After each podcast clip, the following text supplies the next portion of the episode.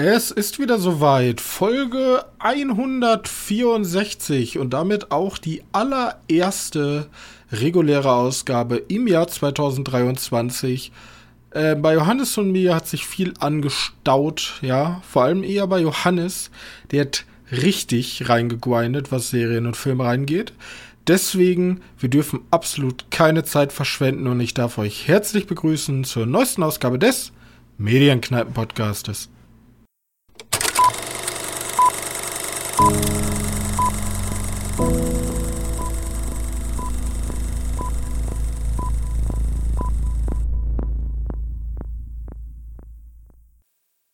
und herzlich willkommen zur 164. Folge unseres Filmpodcastes und zur allerersten regulären Ausgabe im Jahr 2023. Und was gibt es Besseres als das Jahr zu beginnen mit meinem lieben Mitpodcaster Johannes.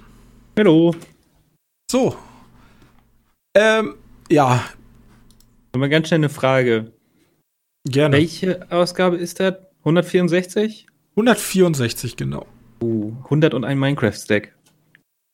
Von, zumindest von den, ähm, wie sagt man, regulären Sachen. Ich glaube mittlerweile weiß ich gar nicht, wie viele Episoden wir haben. Ich weiß aber auch nicht genau, wie ich das bei mir hier einsehen kann. Ähm, ähm ja, sehr viele. Wir haben sehr viele Seiten Podcast. Ja. ja, und nächsten Monat feiern wir schon wieder Geburtstag. Oh, gruselig. Mhm. Dann werden wir vier Jahre. Bald können wir fünfjähriges Jubiläum feiern. Schon.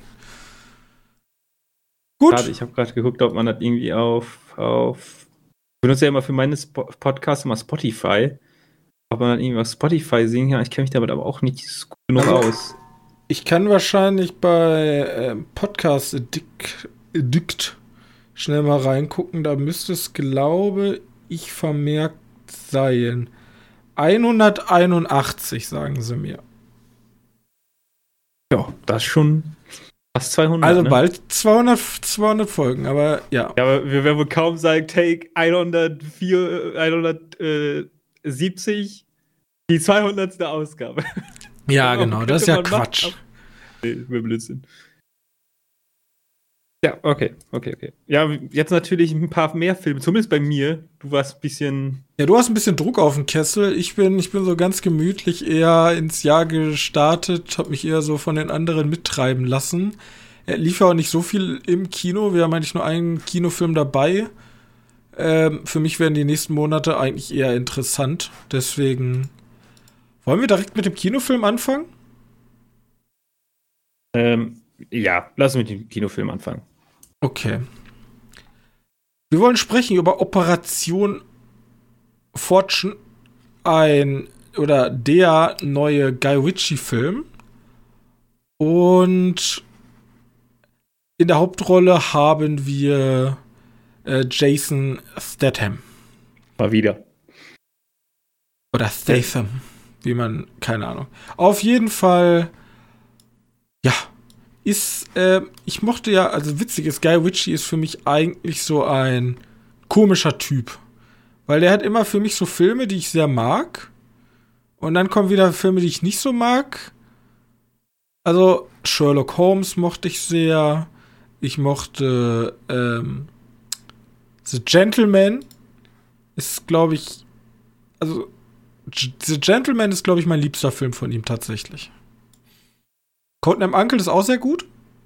Aber ja, The das ist, glaube ich, mein Lieblingsfilm, Codename Uncle. Ja, ich mochte The Gentleman noch lieber, weil mir haben die Kostüme gefallen, das Setting, das Pacing, der Humor etc. Und letztes Jahr kam, oder vorletztes Jahr, 2021, kam ja Cash Truck raus. Auch schon mit Jason Statham in der Hauptrolle. Und den fand ich ja gar nicht so schlecht. Und du fandest den eher so, hm. hm. Ja, genau. Ja. Bei mir ist halt irgendwie immer so ein Wechsel zwischen hm und gut und hm und gut und hm.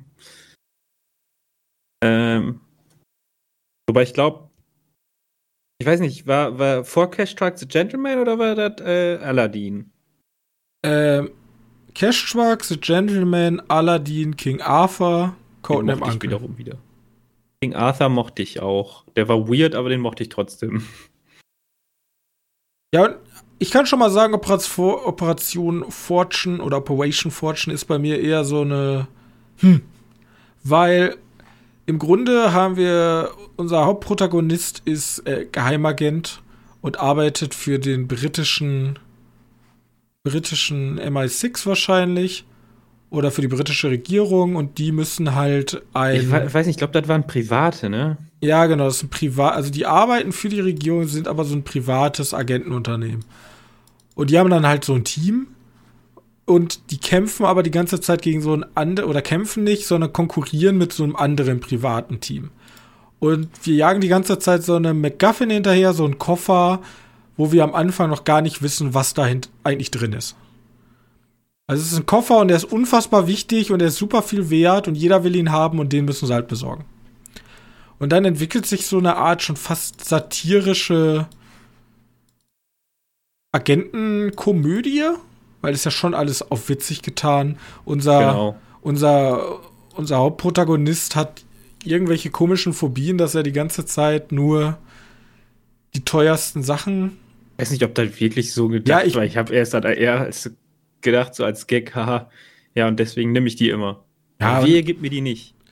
Ja, wir haben halt so super böse, also die Bösewichte sind halt sehr klischeehaft alle besetzt. Und ja, war ganz witzig, war, war ganz cool, die Action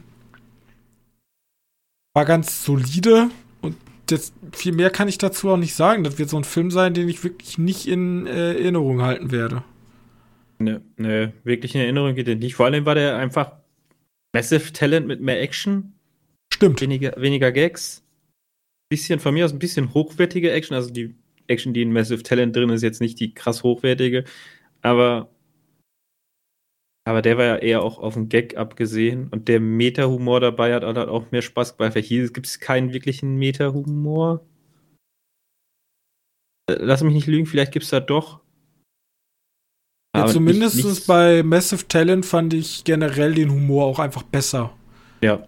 Weil die haben sich halt darauf, darauf bezogen, halt der Schauspieler, der sozusagen in dieses Agenten-Ding hineingezogen wird. Und hier ist eigentlich genau das Gleiche, bloß hier ist das eher so eine Nebenrolle. Ich finde es ein bisschen weird, weil ich würde den, würd den als relativ soliden Sommerfilm abstempeln, der jetzt rauskam. Ja, im Winter. Wie gesagt, das ist auch, du kommst im Januar raus oder war das erste Dezember, letzte Dezemberwoche, weiß ich gar nicht. Ja, Januar. Da wird sich absolut niemand glaube ich, dran erinnern und er wird auch in keinem Preis vorkommen. Weiß ich nicht. So, der wird jetzt wahrscheinlich einfach gewendet werden nach der Oscar-Season. Ich weiß nur, dass der Film anscheinend schon länger auf Halde ist. Also der ist schon länger fertig, aber wegen dem Ukraine-Krieg haben die ihn ein bisschen verschoben. Ja, genau, der sollte eigentlich am 17. März 2022 erscheinen. Ja. Ja, wow. Ein Jahr in fast. Äh, ja. Ja, ist, wie gesagt, ist grundsolide, nichts Besonderes. Äh, ich mochte ihn aber ein bisschen lieber als Crash, Crash Truck. Äh, aber wahrscheinlich auch nur, weil ich die Erwartung hatte, dass ich wieder einen Cash Truck kriege und dann das bekomme, was ich ein bisschen besser fand. Äh, ja. Da kann man nicht so viel zu sagen. Ne? Nee. einfach ein ganz normaler Actioner. Gut, ja, dann können wir weitergehen. Also du kannst jetzt eigentlich immer einen Film einwerfen. Ich bin ja eh nur Beifahrer. Soll ich Filme machen oder Serien? Ich habe nämlich beides zuhauf gesehen. Ich mache mal einen Film, der ein bisschen relevanter war, weil der letztes, ich glaube, Ende letzten Jahres halt rauskam. War, hieß der The Pale Blue Eyes. Ich schon gehört. Mhm. Oder auch der, im Deutschen der denkwürdige Fall des Mr. Poe. Der kam, äh, ich, ja, der kam entweder im Januar oder im, im Dezember raus und geht halt einfach so ein kleiner, kleiner Kriminalfilm der äh, ja zu Zeiten von, von Edgar Allan Poe spielt. Also, wann war das? 1800. Lach mich tot. Ich habe keine Ahnung. Wann? 1830 nachgucken? passt das? Ähm, 1830, ja. Ja, okay. Und tatsächlich ist, äh, geht es um eine äh, Mordserie oder eher gesagt um einen Mord an einer Militärakademie, also wo Kadetten ausgebildet werden. Und einer dieser Kadetten ist halt Edgar Allan Poe. Ja, hat jetzt nichts mit den Romanen zu tun. Ich kenne jetzt auch alle, nicht alle Bücher von denen. Ähm, aber unser Edgar Allan Poe-Darsteller ist halt so, oder spielt halt den Mr. Poe, so wie man sich ihn wahrscheinlich vorstellt. Äh, und dabei ist halt Christian Bale, der einen Kommissar spielt, der halt für diesen, für diese Mordserie äh, engagiert wurde. Und dann ist da ein kleiner Kriminalfilm, bisschen Mystery dabei, vielleicht sogar ein bisschen Horror. Ähm, ey, lass mal Horror raus, ist ja Mystery. Ähm, und Edgar Allan Poe gilt halt einfach nur als Charakter. Als ein sehr namhafter Charakter, weil man den ja eher für seine, seine Bücher kennt. Romane. Ich habe ja äh, den Trailer sehr gefeiert. Ich wusste gar nicht, dass der rausgekommen ist. Ja, der ist leider, der ist leider auch wirklich ein bisschen abgestraft worden, weil der, weil der natürlich nicht so krass ist wie der Trailer. Ähm, ich finde aber tatsächlich ein paar schauspielerische Leistungen ganz nett. Ich mag den, den Poe-Darsteller. Ähm, das einzige Problem, was ich mit dem habe, ich sehe halt die ganze Zeit den Stiefbruder von Harry Potter. Das ist nämlich der Darsteller und das ist, das ist, tut mir so leid, weil er sagte halt, er will nicht nur, nur mit der Rolle in Verbindung gesetzt werden. Ich weiß, dass der, der Schauspieler auch schon beim Damen-Gambit dabei war. Und bei ja, Die versunkene Stadt. Mhm. Ähm, zumindest weiß ich bei dem beim Film. Jetzt ist er hier und spielt halt eine gewisse Hauptrolle und der macht halt eigentlich schon recht gut. Er hat mir gut gefallen, den zuzuschauen. Christian Bale geht sowieso irgendwie immer. Äh, und das Setting, also ich glaube, als, als jugendlicher Kind, als Jugendlicher oder Kind, hätte ich mir das Setting niemals freiwillig angeguckt. Ich finde es, so älter ich werde, desto geiler finde ich das Setting immer. Immer, immer besser. Diese, was ist das? Äh, ja, hallo, bei Historiensachen so vor 1900, da kriegst du mich sofort. Ja, aber darf auch nicht zu früh werden. Ähm, aber ja, oder, oder frühes 19. ja, ja. Wie gesagt, da ist dann auch mit der, wenn du, wenn du hier die Gerichtsmedizin ist halt so gering und da kannst du noch nicht sofort irgendwie sagen, ja, wir nehmen mal, wir mal ein paar, wir, wir, durchsuchen mal das Haus, ja, wir haben hier Haare gefunden, ne, der ist der und der. Ist heute ein bisschen einfacher geworden als damals. Damals haben die aber auch noch relativ viel Scheiße gebaut. Ähm, und dann hast du natürlich diese düstere Stimmung von diesem kalten, wo sind wir? Wie, hei wie heißt der Ort? Ist das Massachusetts? Ist das. Das wird auf jeden Fall äh, von den Vereinigten Staaten irgendwo im Norden sein, weil es sehr kalt ist. Ähm, hier steht leider jetzt gerade nicht so schnell drin, wo sie sind, oder? New York.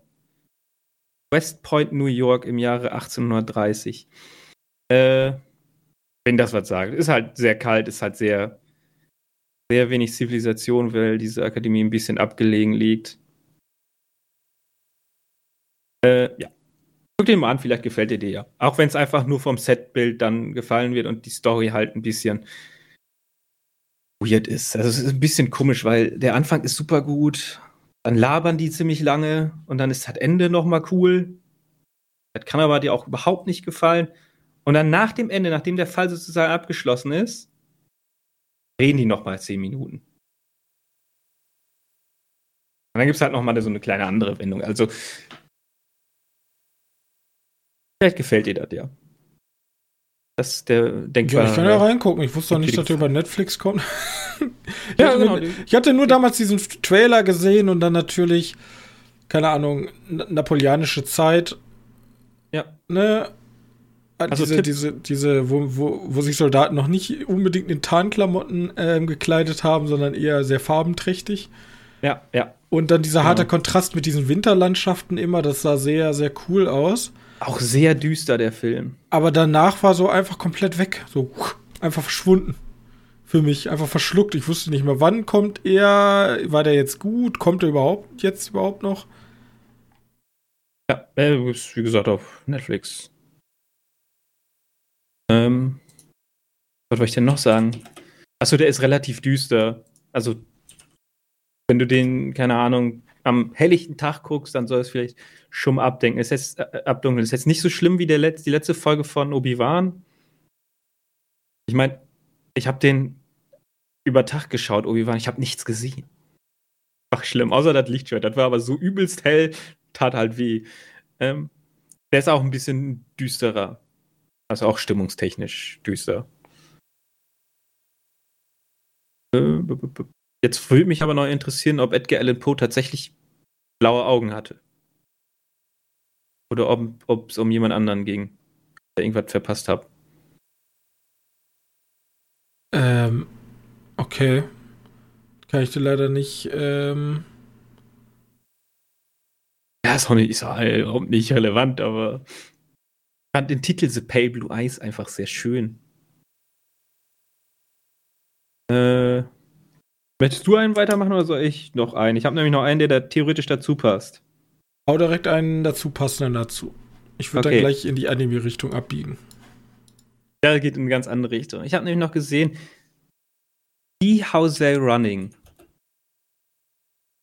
How They Run. How They Run, pardon. Der sagt mir sogar was. Genau, das ist auch ein Who Done It. Ah, also, mhm.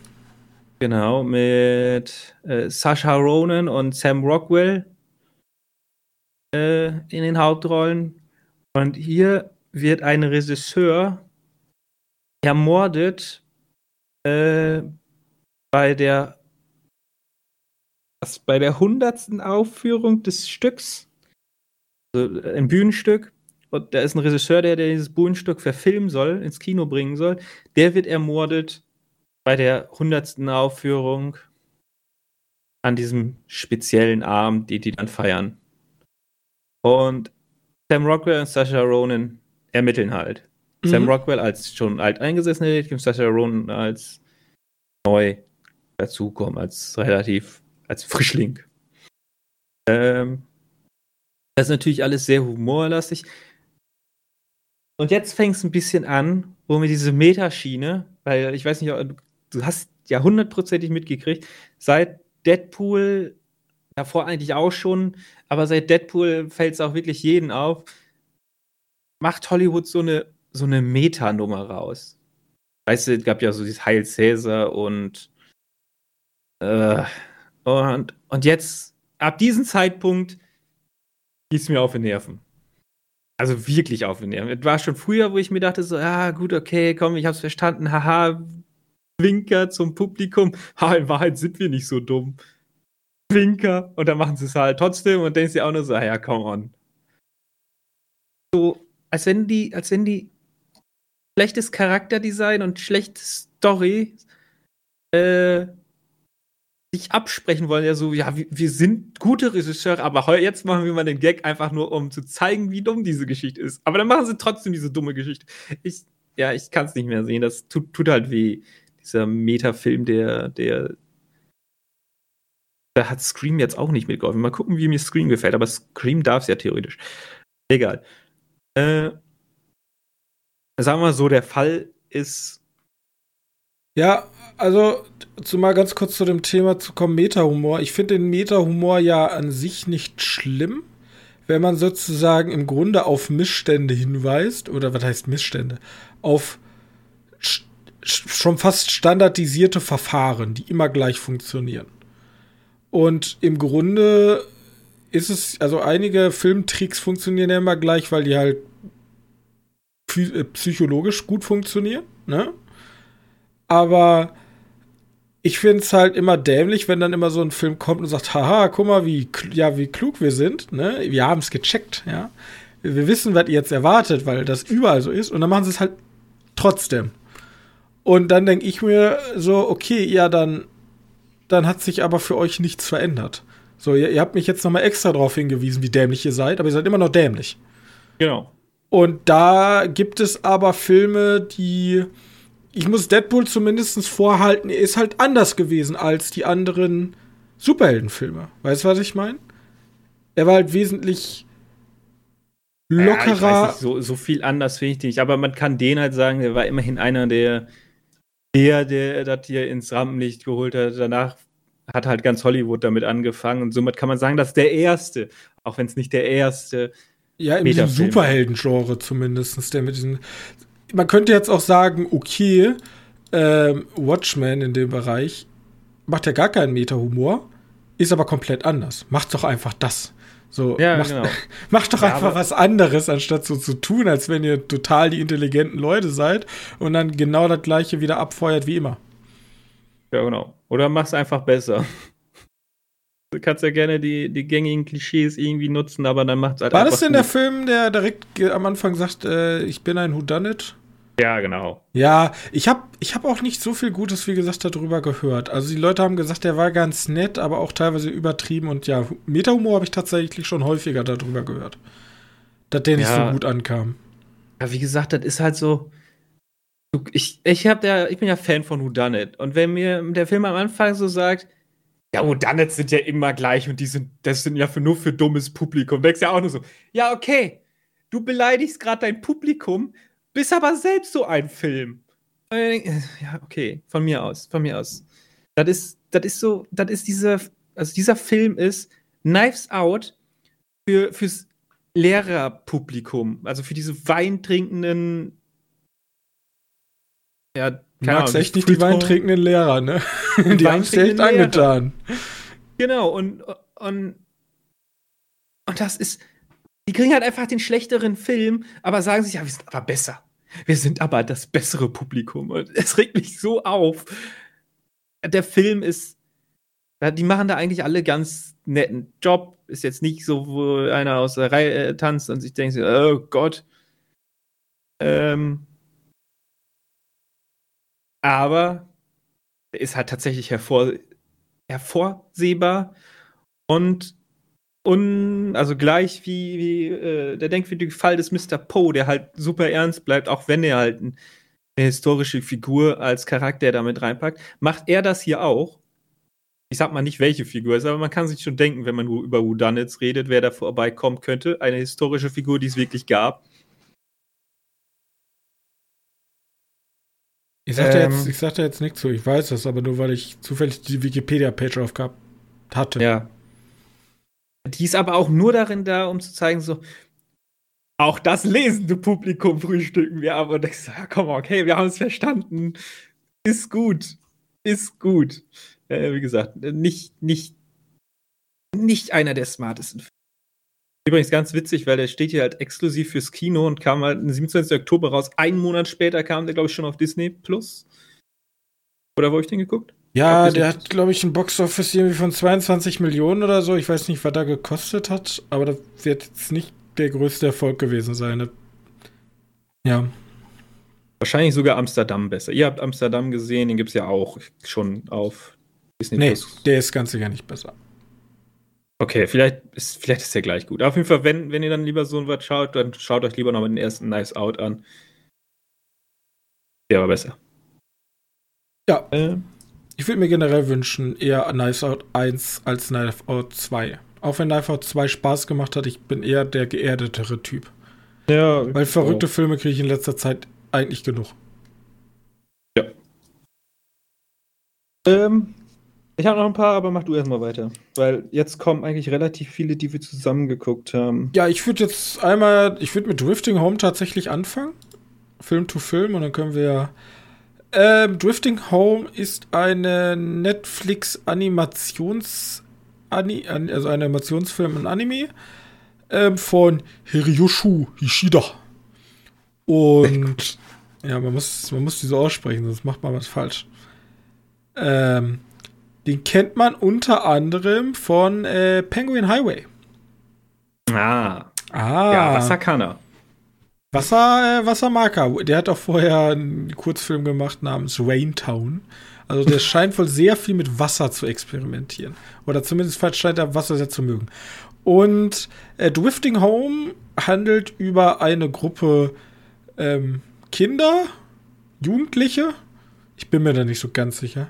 Ja, Würdest relativ jung gezeichnete Charaktere. Würdest du eher eigentlich als Kinder bezeichnen. Die, ähm, die, Sommerferien stehen bevor und unsere beiden Hauptprotagonisten, ein Junge und ein Mädchen, haben damals zusammen in so einem ähm, in so einer Wohnsiedlung gewohnt und die haben sich ein bisschen auseinandergelebt. Da ist auch. Auch weil die Eltern aus, weggezogen sind, ne? Ja, ge also. genau. Und jetzt ähm, durch Zufälle treffen die sich beide jeweils mit, ähm, mit mehreren, mit zwei weiteren Klicken treffen die sich sozusagen in dieser Wohnsiedlung, die mittlerweile nur noch als die Geistersiedlung bekannt ist. Oder Geisterstadt? Ne, Geistersiedlung. Weil die jetzt abgerissen werden soll. Da wohnt halt keiner mehr. Und dann, pass dann passiert es, sie fällt vermeintlich vom Haus und plötzlich fängt es stark an zu regnen und auf einmal befinden sich unsere Protagonisten in einem Meer, wo sie keine Insel, keine anderen Sachen sehen können und schwimmen mit diesem Wohnhaus äh, ja durch ein riesiges Meer. So. Das ist so die Prämisse. Weit so Fantasie. Voll. Ja, genau. Und ja, der Film ist, ist so ein. Also ich kann schon mal sagen, ich fand ihn nicht so gut wie Penguin Highway.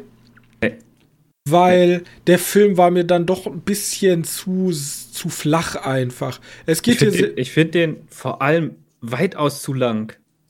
Ja. Also am Anfang zieht er noch voll, aber irgendwann wird es dann doch ein bisschen generisch, wenn dann die da dritte vorbeiziehende Haus besuchen. Das ja, es geht halt sehr viel so um alte Erinnerungen und halt Ereignisse im Leben, die man vielleicht schlecht gelöst hat und wo man sich dann immer weiter auseinandergelebt hat und auch Entscheidungen, die man getroffen hat, die den anderen verletzt haben und die das ist dann sozusagen eine spirituelle Reise für alle Beteiligten eigentlich, vielleicht mal ähm, zurückzublicken und ähm, selbst über sich nachzudenken, wie man sich in einigen Situationen verhalten hat. So, ja. genau. Und das ist dann aber auch sehr so, bisschen so starkes Drücken auf Emotionen, auf die Tränendrüse, alles bisschen auch zu süß für mich schon fast. Obwohl Penguin Highway war ja auch sehr niedlich. Aber da haben mir die Metaphern besser gefallen, da war das Pacing besser. Und da war auch die, die ganze Grundprämisse, fand ich da spannender als hier, weil du hast wirklich teilweise im Mittelteil hast du so den richtigen Durchhänger und alle hacken halt nur aufeinander rum und nichts mhm. geht wirklich voran und dann dauert ja, halt dieser genau. Prozess genau. der Einsicht dauert halt extrem lange und selbst das Finale ist dann extrem lange hingezogen. Leider, genau. Ähm, ja, ich sehe seh die Probleme. Ich hatte stellenweise dieses Gefühl von, oh, wie hieß das denn nochmal? Das war so, so ein Film mit einem Haus, wo die so ein Brettspiel spielen. So ein bisschen wie Jumanji, nur halt im Weltall. Ja, das ist meine, das Witzige, das ist meine Lieblingsverfilmung von Jumanji. Ja, ist ich ja nicht Jumanji, dir, das ist ja irgendwie. Ja, es, es, ist, es ist Jumanji bloß im Weltall. Ja, mit den, mit den Jungen von Tribute von Panem, den einen. Aber noch jünger. Obwohl es meine Lieblingsart davon ist. Äh, genau, Satura. Okay. Satura, ein Abenteuer im Weltall. Ja, an, an die Vibes hatte ich teilweise. Es gibt eine Collectors Edition mit dem alten Jumanji-Film zusammen, also. Ah, okay. Ja, gut. Wir wissen, Ergibt aber auch irgendwo Sinn, dass wenn, wenn, die funktionieren ja gleich. Und ähm, ich glaube, da spielt Sam Rockwell auch mit, ne? Äh, Oder? Nee, das nicht. Ich dachte, er wäre der Astronaut. Na, alles gut. Ist er nicht. Ist aber ein sehr schöner Film. Aber Kristen Stewart spielt mit. Die spielt die Schwester, die viel zu, viel zu schnell abgehandelt wird. Äh, ja, ich mochte den damals auch, aber dieses, diese, diese Gefühle hatte ich so, dass die mit, mit einem Gebäude halt auf einmal auf Reise gehen und dann halt mehr oder weniger Abenteuer erleben. Und die Kids müssen halt die Scheiße retten. Und es geht auch nur um die Kids. Ja, ich, ich mochte den tatsächlich auch sehr gerne. Aber ich glaube, der kommt auch nicht so gut weg. Wahrscheinlich wieder so, weil Hey, die. hier. Ähm, Björn Helbig von Filmstarts hat geschrieben, Satura ist zwar nicht mitreißend, hat aber, zumindest für Jugendpublikum, durchaus Potenzial für spannende 113 Minuten. Nebenbei besagt, äh, gesagt, bekommt er sogar im direkten Vergleich mit Jumanji den Zuschlag. Ein Mann, der versteht. Ja, das ist vielleicht nicht der beste Film. Ja, ist nicht der beste Jugendfilm. Aber ich fand den immer besser als Jumanji tatsächlich. Ja, dafür müssen wir mal nebeneinander gucken. Ja, Ähm. ich, kann, ich kann uns ja die Dual, Dual DVD-Box bestellen. Ich weiß nicht, ob ich bei solchen. Ich muss sagen, ich habe gestern Abend noch einen Film kurz reingeschaut, den ich als Kind immer in Erinnerung hatte. Die Collectors Edition. Das ist überhaupt nicht gut gealtert. Und ich habe Angst, dass, wenn ich den jetzt gucke, dass meine guten Erinnerungen an den Film äh, ähm, mich traurig machen. Übrigens erinnere ich mich daran, dass die SpongeBob Schwammkopf im Fernsehen geguckt haben und Jacks Plakat, Jack, Jack 3, Jack und Dexter, nee, Jack 3 gespielt haben in den Film und dann hat mich einfach schon abgeholt. Die sind ja wie ich. äh, toll. Ja, äh, Plan. Und genau, diese, diese Vibes hatte ich halt bei denen auch. Nur halt, dass da eine Realfilm und hier ein Anime ist, aber Der Film basiert auf dem gleichnamigen Kinderroman von Chris van Alsburg. Arbeitstitel des Films war Jumanji 2. okay, ja. Also er soll schon, ist ja vom gleichen Studio, er sollte schon der Jumanji-Nachfolger werden. Ja. Gut, schöner Exkurs zu Satura. Ähm, Back to Drifting Home kann man sich angucken. Keine Ahnung, wenn man so eine richtig zuckersüßen Sache sehen will, aber man kann sich auch einfach Penguin Highway angucken. Der ist auch Penguin super, Highway fand ich auch besser. der ist einfach super niedlich, weil du hast halt Pinguine und hast auch eine, auch eigentlich genau die gleiche Thematik, so über das Erwachsenwerden, selbst Aber- finden, drüber nachdenken. Fakt ist, wenn man hier diese, diese Your Name und, und Weathering with You und Penguin Highway, wenn man da schon alle von gesehen hat, dann freut und die mag, dann freut man sich auch über den Film. Ja. Auch wenn der natürlich nicht an die Top-Karäter von denen gerade Ich habe ja, ich habe ja ein bisschen Angst, dass der hier dieses Suzume no Tojimari, der neue von äh, Maka Makoto Shinkai heißt er? Ja. Ja. Ähm, ich habe ja schon beim letzten angemerkt, dass ich schon jetzt ganz gerne mal ein bisschen eine andere Grundprämisse hätte. Weil die sind ja schon so vom Feeling her und so schon alle sehr gleich. Ja, ich finde 5 cm und Your Name näher zusammen und Weathering with You war ein bisschen wie Genau. Your Name, aber. ja, genau, nicht. deswegen, also ich hätte, weil es, es geht jetzt schon, also das Teaserbild ist ja diese Tür, die im Wasser steht. Deswegen Ja. hatte ich schon, also ich hätte schon ganz gerne ein bisschen Variety. Beispiel zum Übrigens Beispiel, um ein Schnur hatten wir auch gesehen. Den fand ich wiederum auch wieder zuckersüß. In dieser Ja. Mensch-Tier-Welt. Ja, egal. Gut, Drifting in Form ist nicht so toll, kann man aber trotzdem gucken. Netflix, let's go. Und deswegen Ja. kommen wir jetzt zu einer Serie, die richtig toll ist, nämlich Jinju Itos Maniac Japanese Tales of the Macabre. Ja, die ist jetzt, glaube ich, auch das Frischeste, was wir heute. Also, weil die, die Drifting Home ist ja schon ein bisschen. Außer du hast noch was Neueres. Ähm, nein. Ähm, dann ist das wirklich die, die neueste Anthologieserie. Vor allem schon mal. Ähm, jetzt letzte Woche gestartet auf. Letzte Woche, das ist schwierig, weil ich nicht weiß, wann wir diese Folge releasen. Nächste Ähm, Woche, also am 29. Äh, De Januar, Dezember. 29. Januar. Okay, ja. Dann, dann letzte Woche äh, gestartet und ist einfach nur eine Animation, eine, eine wie heißt das? Kann man auch schon eigentlich Anime nennen, von den Junji Ito Mangas. Nicht unbedingt von den, von den bekanntesten. So etwas wie Uzumaki kommt jetzt hier nicht vor. Schreibt auch größtenteils eigentlich nur die Kurzgeschichten. Ich kenne mich jetzt mit den Junji Ito Geschichten auch nicht so aus. Ich habe die paar von gelesen. Hat man gelesen bei den Mangas. Ich habe ein paar von davon geblättert. Ähm, Und hier sind sie halt in Farbe mit, sagen wir mal, Meh-Animationen. Aber die sind schön makaber. Das kann man sich schon mal so festhalten. Ja. Ähm, jetzt aber erzähl du mal. Du warst, ich weiß nicht, wie, wie, weit du verbunden bist mit Junji Ito. Also ich bin, ich kenne ihn.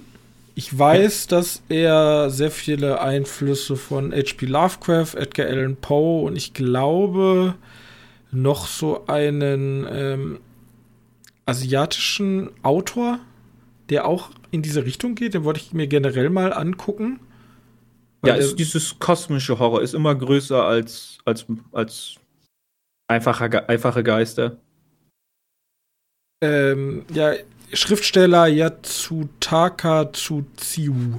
Den muss ich mir mal angucken. Der hat auch ganz viel ähm, Cosmic Horror oder generell Horror gemacht. Deswegen. Auf jeden Fall, äh, Jinji Ito macht halt so, so im Grunde Kurzgeschichten als Mangas. Genau. Viel- Und Ziemlich viel Buddy-Horror. Genau, und wir haben jetzt in Japanese Tales of the Macabre haben wir immer so einzelne Folgen. Ab und zu geht, so also die Folgen gehen immer so 20 Minuten und ab und zu wird die Folge dann noch mal in zwei Geschichten unterteilt, dass wir sozusagen in den 20 Minuten zwei Kurzgeschichten haben. Spongebob Schwammkopf. Und da haben wir dann immer die verschiedensten Horrorgeschichten. Ich muss sagen, ich habe die erste Folge nicht gesehen, weil du hast gesagt, die ist shit. Und Ich, ich habe ich hab eine Folge geguckt und dachte so, ja, okay. Äh, du hast gesagt, so, am Freitag habe ich gesagt, ich habe die angefangen, habe gefragt, ob wir zusammen gucken wollen. Da hast du gesagt, ja, aber erst morgen. ja, richtig, weil Äh, am Freitag hatte ich Ja, keine hab ich mir Zeit. gedacht so, okay, da muss ich bis morgen warten. Ich weiß aber nicht, ob ich, wenn die so weitergeht, so noch gucken möchte, wenn die solche Geschichten verfilmen. Also die Grundprämisse ist, wir haben gar nichts erwartet, weil Johannes sagte, die erste war scheiße. Und dachte ich mir, okay, dann muss ich mir die erste ja wirklich nicht angucken. Ja, Johannes hat ja schon etwas gleichen Geschmack. Starten wir direkt mit der zweiten. Und ähm, wir können Kannst ja mal. festhalten? Weißt du noch, was die zweite war? Ja, ich muss, ich muss tatsächlich über Netflix gehen, weil ich habe Angst, dass hier auf einmal irgendwas losgeht. Ja, ich kann auch nachgucken. Warte kurz. Die zweite Folge war äh, der Eiswagen und die Geschichten des mysteriösen Tunnels. Okay, der Eiswagen. Ja, Ja, genau. Und da geht es dann halt richtig ab. Also, ähm, es ist eigentlich immer so, dass wir relativ junge Protagonisten, also wir haben immer relativ junge oder erwachsene Protagonisten und die kommen dann in ein, denen, passi denen passiert immer irgendwas Übernatürliches. Das könnte jetzt alles sein, okay. Ähm, ich, am, am besten mache ich es mal, es gibt eine Folge. Ich, ich, Stadt der Gräber, die würde ich jetzt mal einmal rausnehmen. Die fand ich nämlich sehr gut.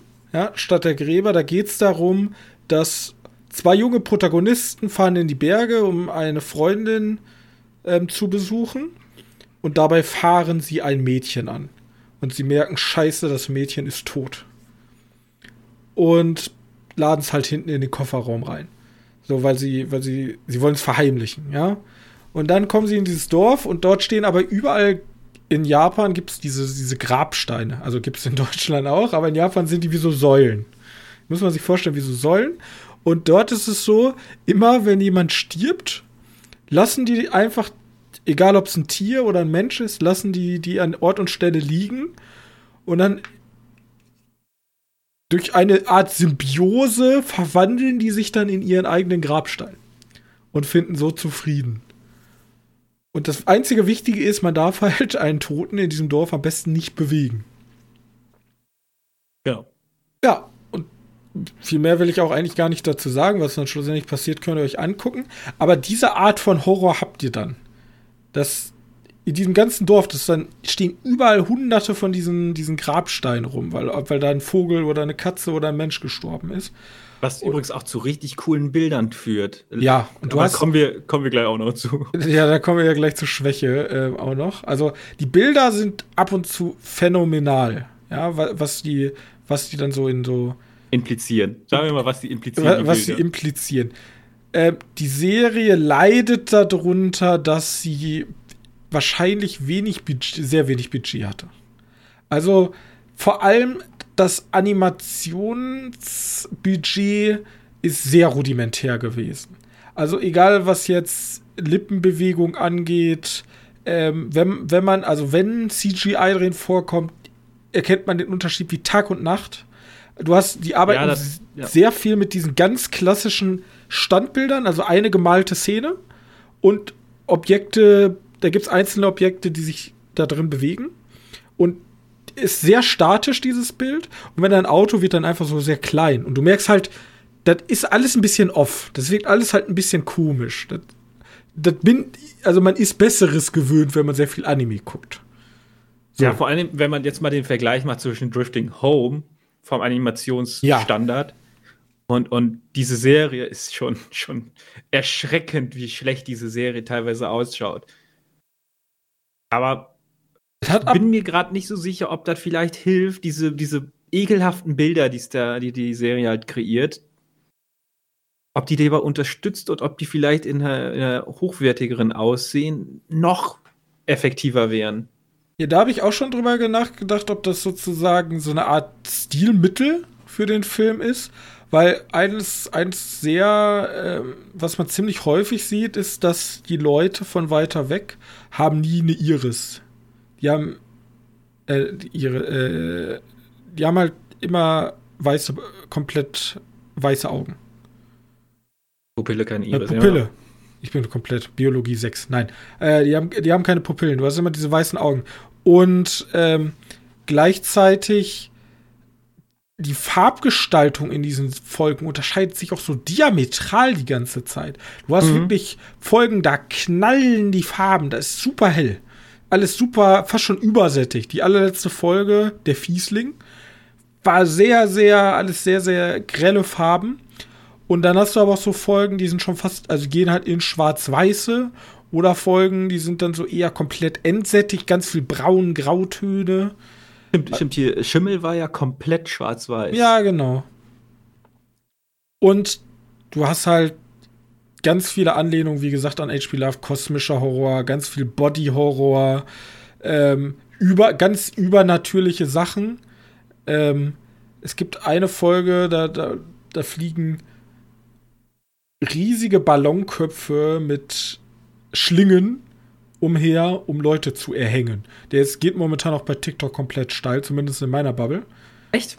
Ja, ja. Ja, nice, das freut mich, weil die, die Folge ist mir, oder der, den hatte ich, den Manga hatte ich gelesen, der hat mich auch lange beschäftigt. Also es gibt noch einen anderen, äh, der mich noch länger beschäftigt hat, aber vielleicht gibt es ja, wenn es zweiten Teil kann man ja da leicht produzieren, wenn da bei dem Animationsstandard, ich weiß nicht, ob ich das möchte unbedingt, aber Vielleicht kommt die ja noch mal vor. Ja. Wirklich, das Witz, das, eigentlich das Schlimme ist, weil ich halt schon so viel Horror geguckt habe, wirklich Horror kam bei mir nie auf. Vielleicht okay. liegt es auch einfach daran, dass die Serie halt ein relativ schmales Budget hat und halt so ein bisschen schlecht aussieht. Aber gefallen hat sie mir extrem. Also das ist jetzt, ich habe jetzt sehr lange gesagt, wie scheiße die Serie eigentlich aussieht, aber sie ist trotzdem extrem cool. Ja, eigentlich, eigentlich ist das das Gegenteil von Avatar, also ein Avatar-Film. Avatar technisch mega. Sorry, meh.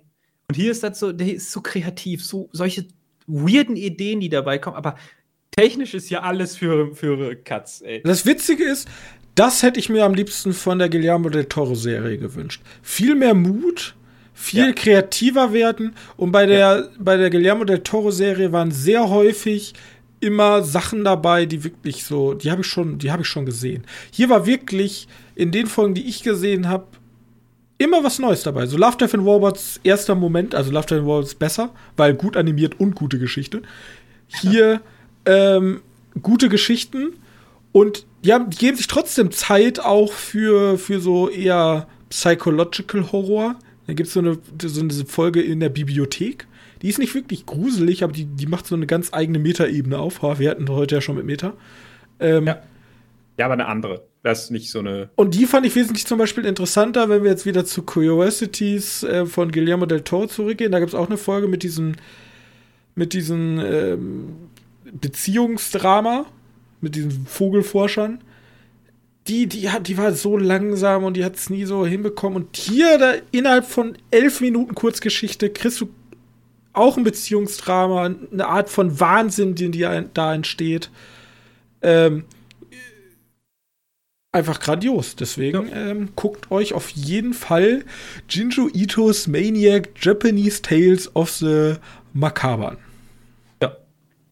Man muss, um, um hier irgendwie die, die der Toro-Serie mal ein bisschen in Schutz zu nehmen, aber das funktioniert eigentlich nicht, weil das hier sind auch Adaptionen. Äh, der Toro sind auch alles Adaptionen, außer die erste. Also, ja. das mit dem Lagerhaus ist keine Adaption gewesen, aber sonst sind eigentlich alles Warte. Ne, ich glaube, das mit den, mit den, mit den, mit der Lotion ist, glaube ich, auch noch neu erfunden. Angaben ohne Gewehr. Aber man hätte sich vielleicht da ein bisschen mehr, ein bisschen andere Storys heraussuchen können. Aber Potenzial hat man ja auch noch bei der Curiosity-Folge, dass man eine Jinji Ito-Geschichte äh, adaptieren kann. Wobei ich jetzt den, den Nutzen nicht mehr verstehe, weil wir haben ja diese als Animationsfilmreihe dann mal schauen. Ja, äh, wie gesagt, ich, ich mochte es halt einfach schon wegen den, damit ich die Geschichten mal verfilmt sehe. Ja, deswegen große Empfehlung. Warte, was, was war dein Highlight? Die Gräbergeschichte oder? Also so, was die so in letzter Zeit jetzt noch einfach, weil das muss, muss dazu sagen, das sind zwölf Episoden und teilweise sind welche doppelt, ne? Also ich fand äh, Stadt der Gräber fand ich sehr gut und die äh, hängenden Köpfe. Hängenden Köpfe. Ja. Und was man dazu sagen muss, man muss eine gewisse Faszination für ähm, japanische Dialoge mitbringen, nenne ich es jetzt mal. Ja, das Weil die Dialoge sind ab und zu, gerade von Kindern, so als hätte man wirklich sehr dämliche Kinder. Also ja, oder vor allem, als wenn man sagt, alle Kinder sind nervige Scheißblagen. Ja, also also wirklich, der, die ja. Kinder sind, also die Charaktere sind sehr anstrengend ab und zu, wie die reden und wie die sich verhalten. Ja, aber da, da konnte ich drüber wegsehen, weil, ja. Ja, okay. Eine, eine Serie mit sehr vielen Stärken und sehr vielen Schwächen, die sich perfekt, glaube ich, wo die Stärken, aber die Schwächen meiner Meinung nach einfach aufgrund der Kreativität überwiegen. Ja, ich finde, sowas kann. Ja, deswegen geht mir auch Avatar so offen. Weil es so, so krass sein könnte, wäre der kreativ. Egal. Ja, äh, ja, stell dir jetzt mal die Serie vor mit richtig geilen Animationen. Ja, und richtig und guten Dialogen. Dialogen. ich glaube, ich glaube, einer meiner, ich kannte ja schon ein paar Geschichten davon, ich glaube, einer meiner Highlights war 4x4 Wände. Die war zwar ein bisschen cheesy, aber ich mochte einfach wieder, weil, weil geht ja auch wieder in unsere gute alte Rubrik äh, Architektenhorror. Irgendwie ja, genau. ist, auch wenn aber da ein, ich kann, der, was, was? Ich wollte bloß sagen, ich kann ähm, Kreativität kann ich immer mehr verzeihen als so ein Grafikblender. Weil Grafik ist reine Technologie. So. Das könnte, ja. wenn jemand genug Geld hat, kann das jeder. Ja. Und Manpower. Aber Kreativität kann halt nicht jeder. Kreativität ja. muss halt, kommt halt mit der Zeit. Oder, oder da muss der Mut bestehen, sowas zu machen. Ja, deswegen, es ist eine Kombination aus beiden, weil, weil man könnte ja auch behaupten, aber Avatar hatte zehn Jahre Zeit, kreativ zu werden. Ja, aber ich glaube, die haben dann eher nicht so mit dem Mut, weil immerhin muss das muss halt richtig viel Geld einspielen, weil es schon teuer war. Ja, ganz genau, aber dann müsste sich auch meine Kritik dafür gefallen lassen, dass halt, dass die Geschichte halt Rotze ist. Genau. Das ist, das ist es halt Blut. Aber ich, ich werde diese Serie werde ich nicht dafür verurteilen, dass die hässlich aussieht, weil wahrscheinlich konnten die einfach keinen Investor davon überzeugen, die Serie mit mehr Geld auszustatten. Ach ja, und dann kommen da Ballons, die aus.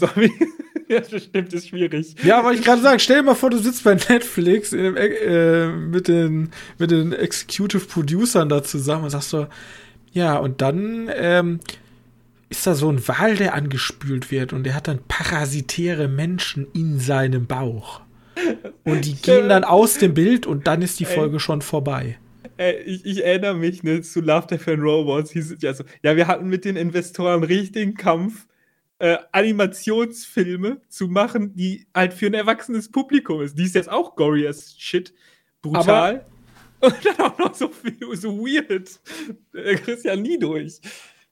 Ähm, ich habe vor kurzem gehört oder gelesen, dass ähm, das Inside Job wurde ja jetzt gecancelt. Inside Job? Ja, das ist ja diese Ach, die, Animationsserie ja. auf Netflix. Und da hatte, glaube ich, jemand auch drüber geredet von dem Team von Inside Job, dass die halt sehr traurig sind, dass, äh, dass die zweite Staffel jetzt gecancelt wurde. Und mhm. da sagte jemand, dass Netflix jetzt sich anscheinend wenige weiter wegbewegen will von Animation. Und das kann so. natürlich jetzt vieles bedeuten, ne? Also.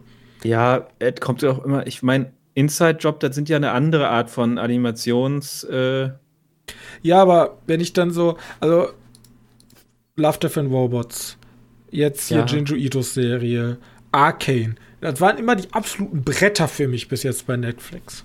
Also ja. gerade bei Animationen hat Netflix so. Netflix, da sind schon eine Menge Nägel außer Wand geschlagen mittlerweile bei Netflix bei mir. Ich, ich hatte in der Zeit wirklich, da dachte ich mir so, wenn ich jetzt net, wenn ich ein Abo einspare, dann ist es Netflix. Weil, okay, Sky hat halt einen scheiß Launcher, aber die haben wenigstens guten Inhalt. Aber Netflix wird sehr dünn bei mir mittlerweile. Aber mhm. mit den Animationsserien haben sie mich halt immer noch so ein bisschen bei Laune gehalten. Ja, ich, meine Hoffnung ist, dass sie sich darauf beziehen, auf diese Sitcom-Animationsfilme, diese Big Mouth, Inside Job. Äh, wen gab es denn da noch? Da gab es noch ein paar. Also, wer Bojack Horseman noch nicht geguckt hat. Ja, den würde ich aber nicht dazu sehen, weil der schwieriger ist. Der war der ja sogar, glaube ich, für die einer der äh, Lostreter überhaupt, weil er so unfassbar erfolgreich ist. Ja, vielleicht dieses Disenchantment, Final Space, solche Sachen dass sie die damit meinen? Ja, kann gut sein, dieses Jahr. Okay, okay. Ja, ich hoffe, dass sie die damit meinen, weil ich will, wenn, wenn das wirklich wahr sein sollte, möchte ich, möchte ich nicht Arcane oder sowas missen. Aber ich glaube, Arcane, das machen die nicht, weil. Ich glaube, das war zu erfolgreich. Ja. Also, das ist ja komplett explodiert auch. Ich meine, da, da wird ja, da wird ja der Internet-Rampage gehen. Ja, gut. Ähm, okay, ich mache mal noch mal was, was ich noch ganz schnell reinpacken kann, damit wir. Es war nicht makaber, ist aber auch Animation. Ähm, und zwar, äh, so, ja. Mal auch nur ganz kurz, weil eigentlich kann ich dir nur über den Klee loben. Pinocchio. Und zwar jetzt nicht natürlich nicht den Disney Pinocchio, sondern tatsächlich Netflix Pinocchio. ähm, das ist äh, stimmt, das Del Toros Pinocchio. Guillermo del Toros Pinocchio. Ich ja, finde, wie gesagt, ich finde es immer ein bisschen awkward, dass der überall seinen Namen davor schreiben muss. Ja, aber ich glaube, hierbei hat er tatsächlich Regie geführt. Ja, aber come on, also I mean. Ja, gut, es ist Dingens, ne? Es ist jetzt nicht die größte James Schwierigkeit. James Camerons Avatar. Macht er ja auch nicht. So selbstverliebt ist er dann ja doch nicht, auch wenn er da zehn Jahre Der heißt Guillermo del Torres Pinocchio. Ja, deswegen. Das macht er aber häufig. Das heißt ja auch Guillermo del Toro's Curiosity. Da macht er ziemlich häufig der Guillermo del Toro. Das aber gut, ich möchte behaupten, bei Kabinett auf, obwohl ich verstehe es bei beiden gerade, warum man, das macht. Also als Netflix zu sagen, wir haben, wir haben del Toro, Oscar-Preisträger, ne? Del Toro und Disney hat nächstes Jahr ein Pinocchio rausgebracht auf ihrer Seite, der komplett shit war, äh, damit da keine Verwechslungsgefahr gibt, sagen wir halt einfach, es ist der Taurus Pinocchio. Wir könnten auch Netflix Pinocchio sagen, aber der Taurus Pinocchio, weil da nehme ich noch den Künstler dabei. Bei Cabinet of Curiosity ist vielleicht einfach nur so, damit wir die Leute direkt wieder abholen, Del Toro's Cabinet of Curiosity, weil ist ja immerhin der Oscar-Preisträger. Also ich glaube, das ist einfach der Grund. Dass das so ein bisschen Marketing ist. Das ist halt nicht unbedingt, weil sonst könnten wir auch davon reden, dass es Del Toro's Shape of Water ist. Ja, Modell Toro's Shape of Water. Vielleicht gibt's das ja sogar, was ich jetzt so weit auspetze. Aber, aber Pinocchio ist verdammt gut. Also der ist zuckersüß. Das Einzige, was ein bisschen auf die Nerven geht, ist der das Singen von Pinocchio teilweise. Also der singt halt und im Deutschen hat der ein sehr hoch singendes ja, Kind als Synchronsprecher und das ist dann schon ein bisschen übertrieben vielleicht. Aber der, also der ist wirklich, wirklich schön. Und ich meine, in dem, in dem Film stirbt Pinocchio ein paar Mal. Kommt er in so eine, so eine Traumwelt und schon ganz schön nach Del Toro aus. Also vor allem die Traumwelt, ich finde, alles schaut schon nach Del Toro aus, aber die Traumwelt schaut noch mal ganz Stück mehr nach Del Toro aus. Das hat schon so äh, Pans Labyrinth-Vibes. Okay. Und ey, das muss, muss man reingucken. Das ist vielleicht ein bisschen länger. Äh, ich glaube, vielleicht erinnere ich mich gerade falsch. Vielleicht habe ich da so zwei andere Filme im Kopf. Aber ich glaube, Mussolini kommt sogar vor. Macht ja auch Sinn. Spielt er damals in, zum, glaube ich, im faschistischen Italien, oder? Pinocchio? Genau. Die Originalgeschichte? Äh, das ist gut möglich, ja. Ich meine äh, mal, dass da, also wie gesagt, dass da mal. Und ich würde mal so behaupten, das hat bis jetzt mein liebster Pinocchio ist. Von den Verfilmungen, die. Aber ich glaube, die waren auch alle shit, außer der Disney Pinocchio, der allererste. Der allerersteste. Ja, gut, ich, vielleicht gibt es da noch andere, aber der wirklich anschauenswert. Ja. Es ist Stop Motion, ne? Also, mhm.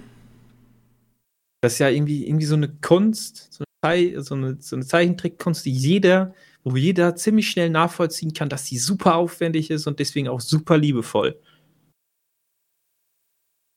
Ich will jetzt nicht damit behaupten, dass irgendwie so CGI-Kunst nicht anspruchsvoll ist. Die haben auch ihre vor allen Dingen, die haben ihre Daseinsberechtigung, vor allem im modernen Hollywood hat diese Daseinsberechtigung, aber das hier hat irgendwie, irgendwie hat das noch einen anderen Charme.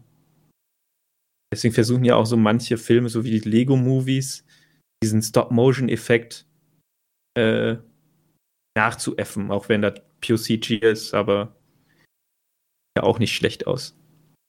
Äh, ja, einfach, einfach mal angucken. Das ist wirklich, wirklich schön. Der Film. Ja, wollte bloß hier mich berichtigen, das ist schon 1981 rausgekommen, also glaube ich nicht, dass das was mit dem Zweiten Weltkrieg zu tun hat. Und. Was denn? Pinocchio. Ist äh, von 1981 eine Geschichte von äh, Carlo Collodi. Aber die kann ja, äh, die kann ja zu der Zeit spielen. Wenn es 1881 rausgekommen ist? Achso, 1881 vor dem ersten, ist vor dem Ersten oh, Weltkrieg 1981 haben wir so, wow. Nee, nee, vor dem Ersten Weltkrieg. Okay, das Geile okay. ist, der hieß zuerst in Deutsch Hippeltischs Abenteuer und davor oder das hölzerne Bengele. Hölzerne Bengele, finde ich gut. Ja, und erst 1948 hieß es Die Abenteuer des Pinocchio.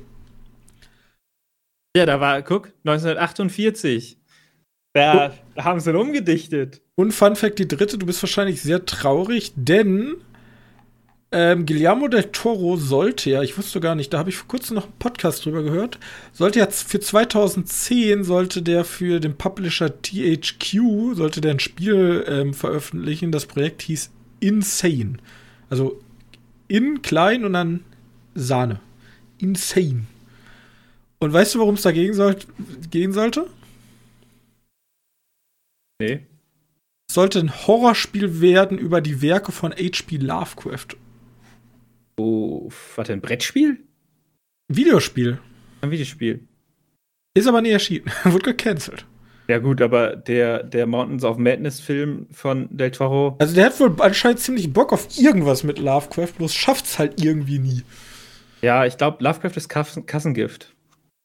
Und ähm, dann sollte er ja auch mit Hideo Kojima Silent Hills machen. Ist ja auch nie was draus geworden, obwohl die Alpha, äh, diese Beta ja bis heute kannst du ja, eine PT, ne? Playstation ne? kaufen damit. Playable Teaser, ja, ja. Äh, naja, wir kriegen ja jetzt ganz viele Silent Hill-Spiele. Gut. Heißt, ich, ich habe jetzt gerade insane so ein paar Artworks gesehen, da hat mir auch so, jo. Man kann sich ja im Internet auch so, so einen kleinen Sneak Peek anschauen, wie, wie äh, der Mountains of Madness Film aus äh, sein sollte. Und da sieht halt so ein bisschen Sing-like aus. Und also, schon wir können es ja ganz einfach machen. Leute, ihr geht einfach jetzt hin, äh, bewertet den Podcast richtig krass. Dann kriegen wir richtig viel Aufmerksamkeit, werden richtig groß, vermarkten ihn richtig intelligent, aber nicht aus Geldgier, sondern wir bauen dann ein Unternehmen, ein Publishing-Unternehmen auf und beauftragen dann Guillermo del Toro mit einem H.P. Lovecraft-Film. Hm, Mountains of Madness, um genau zu sein. Und ja, ja, da müssen wir uns nochmal drüber unterhalten, aber wir gucken mal, ne? Vielleicht wird es auch, vielleicht wird's auch eine Netflix-Miniserie, dann können wir einfach vier Geschichten abarbeiten, je eine Stunde. Ja, gut, dann, dann geht Mountains of Madness nicht. Glaubst nicht? Äh, Mountains of Madness ist schon längere Geschichte. Und wenn du die gut schön erzählen möchtest, dann brauchst du schon zwei Stunden. Gut, ich Oder? weiß ja nicht, wie viel du noch im Köcher hast. Hm, zwei Serien. Ähm, ich würde nämlich jetzt für mich zum Abschied machen Willy's Wonderland. Nur ganz also kurz. Drum lassen wir weg. Ja, komm. Also, da kann man auch nichts zu sagen. Da das, das wird eine ziemlich traurige Review. Das wird eine traurige Review als zu äh, Operation Fortune. Willy's okay. Wonderland, ein Film mit Nicolas Cage von 2021. Ähm, es geht um Nicolas Cage, der mit seinem sehr coolen Auto und seiner sehr coolen Brille und seiner sehr coolen Lederjacke in ein kleines Kuhkaff in Amerika fährt und auf einmal sind seine Reifen geplatzt. Und ihm wird jetzt angeboten von dem Werkstatttyp, ja, hier geht nur Barzahlung, der, du hast ja leider kein Geld dabei, aber gar kein Problem. Ähm, ich kenne da jemanden, der braucht deine Hilfe, wenn du das für den machst, dann mache ich dein Auto fertig in der Zeit. Und Nicolas Cage soll jetzt das Will Willy's Wonderland wieder aufbauen. Das ist so. Er soll es eigentlich nur reinigen, nicht aufbauen. Ja, ja, ja, stimmt. Also er soll es halt sauber machen, jetzt soll nämlich neu eröffnen. Und wer sich Willy's Wonderland nicht vorstellen kann, Chuck E. Cheese vielleicht, das ist so das originale Pardon dazu. Das ist in Amerika, gibt's so, wenn du Kindergeburtstage feierst, gehst du zu so einem Chuck E. Cheese. Da sind dann, zum einen kriegst du dann Pizza für die ganze Meute, da gibt's dann so verschiedene Spieleautomaten und Beschäftigung. Und ganz beliebt halt in den 80ern und 90ern waren so mechatronische Figuren, die dann so Musik und Party gemacht haben auf der Bühne. Party. Richtig fett Party. Da. Und ja. ich weiß gar nicht, ob Chuck E. Cheese heute überhaupt noch existiert. Ähm, auf jeden Fall geht es darum, dass äh, Nicolas Cage halt in diesen, in diesen Schuppen geht und er stellt sich heraus, Five Nights at Freddy ist hier real geworden. Wer Five Nights at Freddy nicht kennt, diese mechatronischen Figuren haben ein Eigenleben und bringen halt die Leute um, die in diesen Laden gehen. Aber Nicolas Cage ist halt so cool, er spricht kein einziges Wort in diesem Film.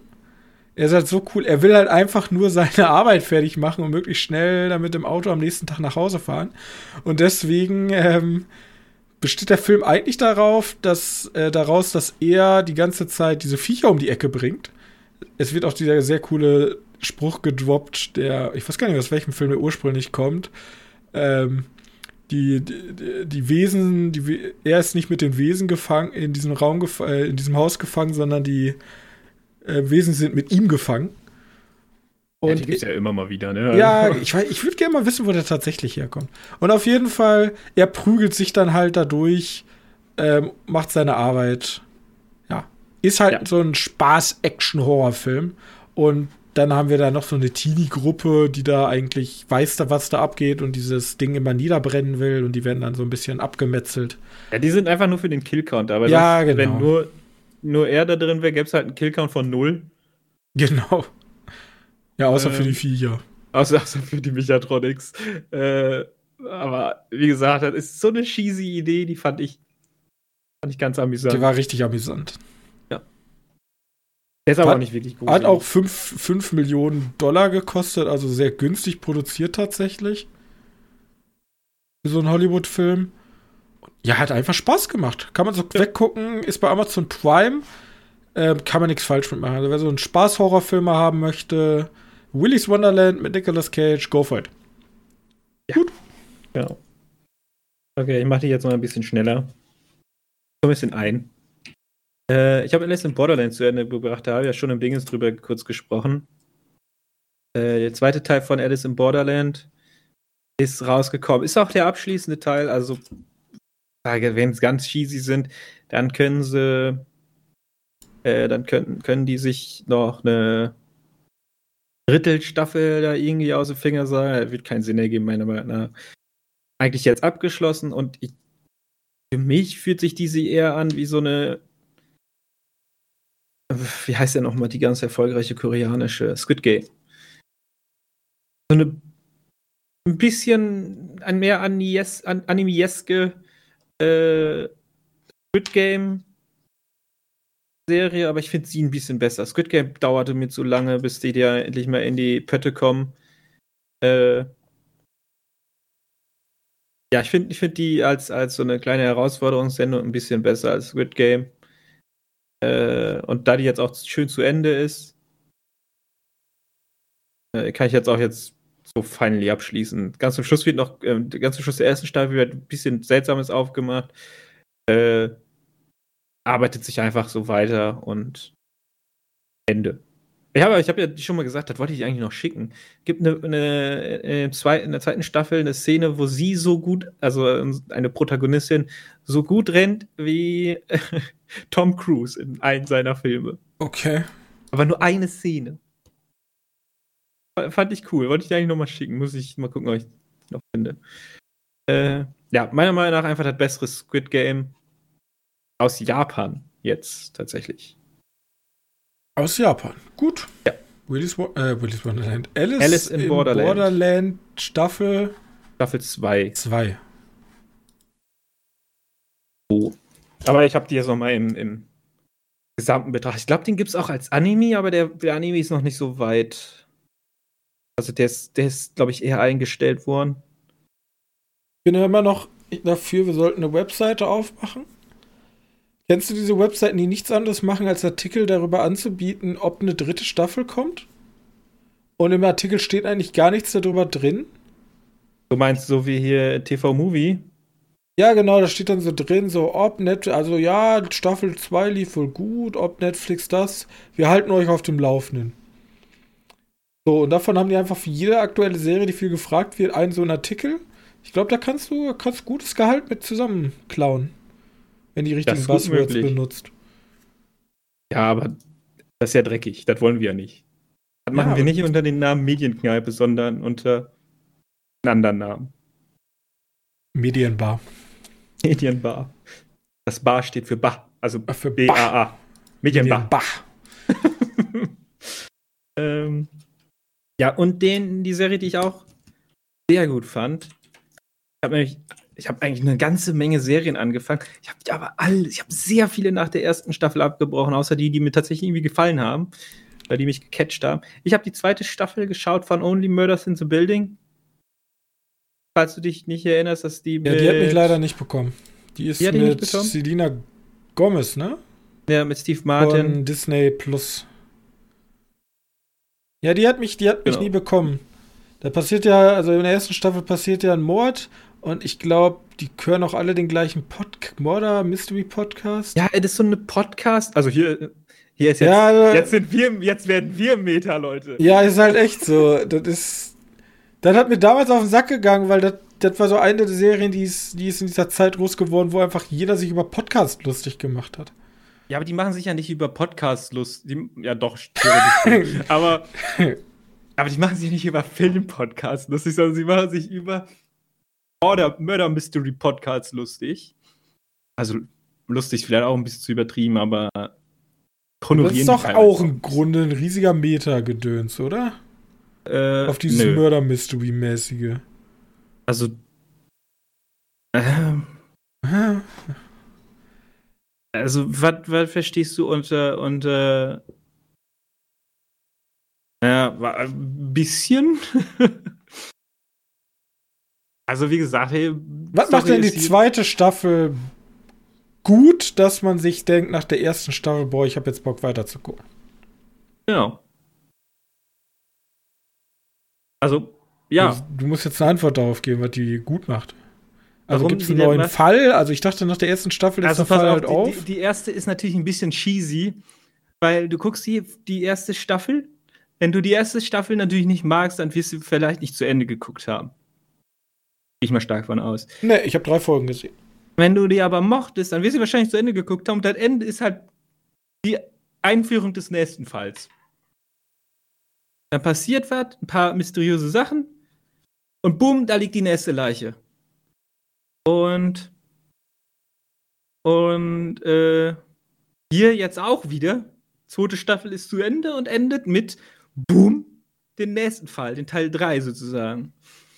Äh, und die ist jetzt halt, die ist jetzt halt wieder, eigentlich ist das nochmal das gleiche wie die erste Staffel. Nur sind diesmal die, die Tatverdächtigen. Also, äh, Selena Gomez Charakter wird des Mordes verurteilt, oder nicht verurteilt, sondern ist halt die Tatverdächtige in diesem Fall. Und okay. der Charakter, der, der da ermordet wird, der ist in der Staffel 1 die ganze Zeit als eher so ein Unsympath betitelt worden. Und da gibt es halt eine Folge, ich glaube die dritte Folge, die hat mich so innerlich fertig gemacht, weil die, die dreht sich nur um diese Frau. So eine etwas ältere Frau, die, die, die so ein Hausrat, also ein Hausrat führt. Ähm, nicht ganz so beliebt ist bei unseren Protagonisten, weil die halt relativ streng ist. Und in der dritten Folge schaust du halt nur den letzten Tag von ihr zu. Also ohne den Mörder zu sehen, logischerweise, weil sonst wüsstest es ja. Äh,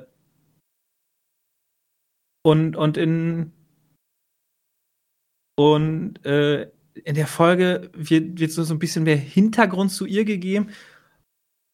Und Charakter tut dir so leid, dass die umgebracht wird. Und dass du die erste Staffel gedacht hast, ja, die ist ja nur nervig, nur doof. Äh, tut dir halt richtig leid, ehrlich. Das ist so schön. Weil das so, so ein Emotionschaos bringt. Die Serie, ich habe die durchgebinged. Ähm, der hat so ein, der hat auch so diesen kleinen Whodunit Flair. Man sieht es ja schon, ich habe ein paar mehr Whodunits geschaut äh, in letzter Zeit. Mein größtes Problem jetzt ist, wir haben das ja jetzt schon zweimal gebracht, einmal mit dem Mord der ersten Staffel, dann dem Mord in der zweiten Staffel. Übrigens hier auch smart. Äh, die Serie geht natürlich noch ein bisschen über die, auf die erste Staffel ein, sodass sie mehr zusammenhängend sind paar ungeklärte Fragen auf einmal werden die aufgeklärt. Äh, es gibt so ein paar Charakterhintergründe, die, wenn die wenig mit dem Fall zu tun haben, wobei eigentlich alles fast mit dem Fall zu tun hat, sind die mal ein bisschen uninteressanter. Äh, wir haben noch ein paar offene Stellen, damit wir ein Happy End für alle Charaktere kriegen oder für viele Charaktere kriegen muss halt noch ein bisschen was passieren und mit diesem Ende.